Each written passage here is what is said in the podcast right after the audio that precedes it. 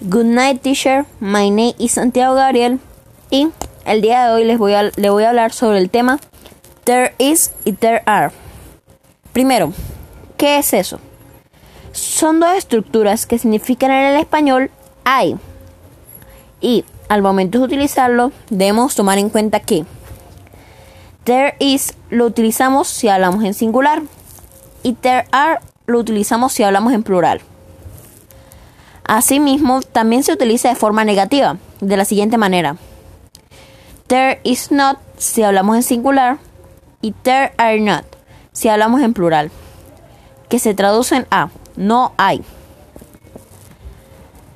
Cuando hablamos de una sola cosa utilizamos a, que se traduce a uno o una, y, y lo utilizamos cuando la siguiente palabra empieza con una consonante.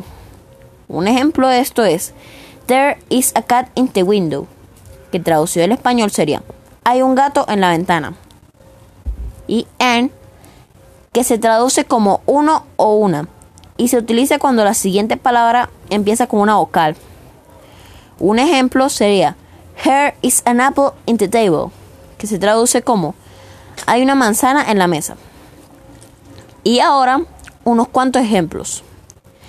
There are two large windows in my office, que se traduce como Hay dos ventanas grandes en mi oficina.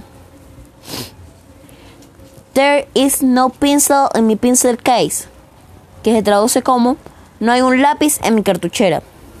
Y por último, Are the four seasons in a year, que se traduce como Hay cuatro estaciones en un año. Muchísimas gracias por su atención.